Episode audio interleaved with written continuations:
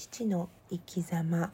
今回は大学に行っていた父のエピソードを、えー、ママ母ちゃんが振り返って、えー、過失している部分を読みたいと思います。この、えー、状況奮闘編は夫が15歳で上京し大学を卒業するまでの9年間学校と職場で活躍した充実した時期でもありました、えー、入社してねそのまた大学に合格し合格して多くの仲間たちができ、えー、夫本来の明るく楽しい性格が輝きを増しいろいろな自由な発想も開花していったようです。この会社時代の同僚の、えー、親友とのことや大学の友人たちとの思い出を懐かしそうに話していました。バナナの話がありましたが夫は生涯自分が美味しいと感動したものを仲間にも食べさせ喜んでもらいたいという思いが強く俺はおごられる人生ではなく一生おごり続ける人生にするんだと言っていました。毎年行われる夫と私の誕生日会花見の屋形船の会や忘年会など年に4回ほど社員たちとの食事会があるのですが社員が普段自分では行けない美味しい店に連れて行くのを楽しみにしていてそれは誰に対しても同じでした。イベントや懇親会など何百人ものお客様への食事も必ず事前に試食をし美味しいものだけを提供することを心がけておりました。また夫は一りぼっちでいる人を放っておけず声をかけてみんなの中に引き入れようとする人でした。社内でも目立たないけど誠実に仕事をしている人をちゃんと見ていて声をかけて元気づけたり気配り心配りのできる人でした。ちょっとしたことをきっかけにお互いが仲間になるよう分け隔てなく呼び寄せようとする人でした。そして弱い者に味方をし正義感が強く大勢で弱い者いじめをしていると一人でも果敢に向かっていく人でした。一方で自分をいじめた人に対しては相手が頼ってきた時にはできるだけのことをやってあげていました。お金を貸して返済しない相手が数年後ひょっこり現れてきてもニコニコして「おい元気でやってるか?」と心配するのですしかしその性格が災いし何度も裏切られたり騙されたりしその結果 経済的に追い詰められて苦労しましたが私は夫のそういうところも好きでしたその性質は北海道の厳冬の原野の中他人であろうとも助け合わないと投資や餓死するという厳しい環境の中で育ったことが影響しているのだと思います。田植えや稲刈りも近隣の家族たちがお互い総出でその時期にやってしまわなければ北海道の春や夏は短くあっという間に冬が来てしまいます。そういった厳しい環境の中夫は助け合うこと分かち合わなければ死んでしまうという環境での生き方が 遺伝子の中に組み込まれていったのだと思います悩んだり文句を言ったりしている暇などなかったのでしょうしかし生前あの、おおらかな夫は、貧乏は敵だ。決して美しくないと言っておりました。本当の貧乏を知っているからこそ、みんなに頑張って早く良くなれと言いたかったのです。そのために頑張れば良くなれる環境を作り、誰もが安心して長くつく、長く続けられる仕事にこだわり続けてきたのです。うちのね、仕事、そのお父さんとママ母ちゃんの会社のね、長く勤めている方は、えー、夫の講演をきっかけに、えー、仕事をね始めようって決意された人もたくさんいると夫の話す力はもともとの才能だけではなく夜間高校の弁論部での特訓や勤め先で積極的に結婚式の司会をしたり職場で何百人もの従業員を仕切ったり講師を問わず誰かのため全力で取り組んだ努力や経験が夫の話す力の礎になったことは間違いありません。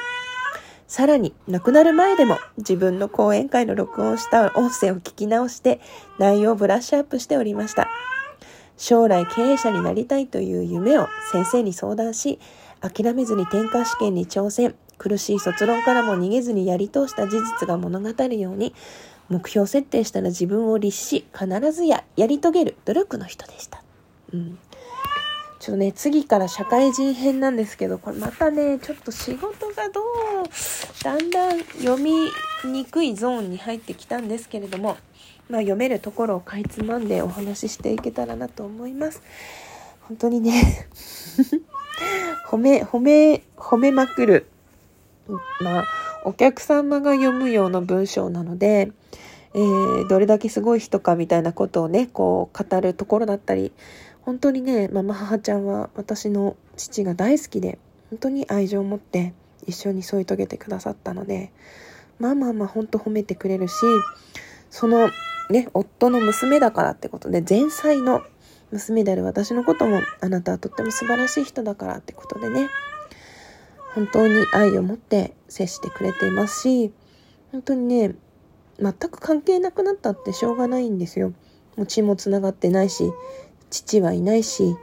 あの相続も放棄してるし仕事だってね今休んでるんで。だけどで愛情深く何か会社に送られてきた時には「お裾分け」って言っていろんなものを送ってくれるし今はコロナで全然会えてないけどなんかご飯食べに行こうって言ってねこう六本木ヒルズとか銀座とかいつもねほんと自分では行け行けないようなところ会員制のホテルとか知らない世界を見せてくれて本当に夢のような美味しい食事をご馳走してくれる。そんな素敵なねママ母ちゃんです。一度だけね銀座の松屋でですね時間があって服を買ってもらったことがあるんだけどもうトータルコーディネートして上から下まで何着もでもちょっと合わせてちょっと着てみてって言って、はいこれもはいこれもってまさになんかねあの少女漫画のシンデレラストーリーみたいなえ私どうなっちゃうの？みたいな状況をしてきてすぐにですねそんな経験をさせてもらったことがあります。本当に ドキドキしました。ね、それカードで来てたのにいくらだったかちょっと私は怖くて聞けませんでしたね。ちょっと前回と今回猫の声がすごい入っちゃってごめんなさい。しかも前回はねちょっとお話の多めに読んじゃったから時間ギリギリでご挨拶もできなくて自分の感想も入れられなかったんですけど本当にね面白い父とママ母ちゃんですごくいいバランスだなっていうか本当に車の両輪みたいに一生懸命走って仕事して本当にね経済的に苦しかった時もたくさんあって何回も取引先の人に騙されたりしてでなんかね裁判とかもいっぱい起こされてるんですよ。なんか裁判って訴えましたって言われると訴えられた方が一方的に悪い感じになるじゃないですか。その訴えたってことだけを使ってなんかねこう被害者面をされたりしてたみたいなんだけど裁判に負けたことはないって言ってたんでかっこいいなって思いました。まあね裁判はね私は全然何に訴えられたかとか詳しいことは知らないんですけどまあ経営してるといろんなことがあるんだなっていうふうに思いましたね。うん。と政治のこととかねいろんな話を教えてもらって経営者ならではの目線からその見る世界とか社会とか社員のこととかそれがもしかしたら自分の視点も育ててくれたのかもしれないなっていうふうに思いますね。ずっとサービスを受けるお客さん側だけで生きていたら気づかなかったことそんな視点を自然と教えてもらってきたように思います。うん、だからなんかこうねイベントのこととかもし自分が運営さんだったらどうするだろうとかそういう風にねなんか考えちゃって。何か実際経営するわけじゃないんですけどなんかね妻であり母親であるという自分だけではどうにもこう持て余す部分がどこかにあって自分が能力があるっていうわけじゃないんですよ。何か人のためにしたい。まあもちろんね家族のために頑張るっていうのは当たり前でそうすることが自分の能力を磨くことでもあるんですがやっぱり自分が生まれてきたからにはプラスアルファでその生きる時間とか自分の持てるスキルを使って何ができるかっていうことを考えていきたいと思うしせっかくこうやって話す場所とねご縁があって300人近くの人がフォローしてくださって、まあ、全ての方がね毎回聞いてくださってるわけじゃないってのは分かってるんですけど大体その1割いくかいかないかぐらいの人が時々ね収録聞いてくださってっていう風に推移してきているのは実感できるのでねアナリティクスとか見て。自分がここから先何を伝えられるだろう。自分がこの話すことを通して何を学べるだろうっていうのはうんやっぱりね貴重な人生の数分とはいえ自分の時間を使い相手の時間をもらってやっていることなので何かうんお互いプラスになることができたらいいなと思います、まあ、自分自身もね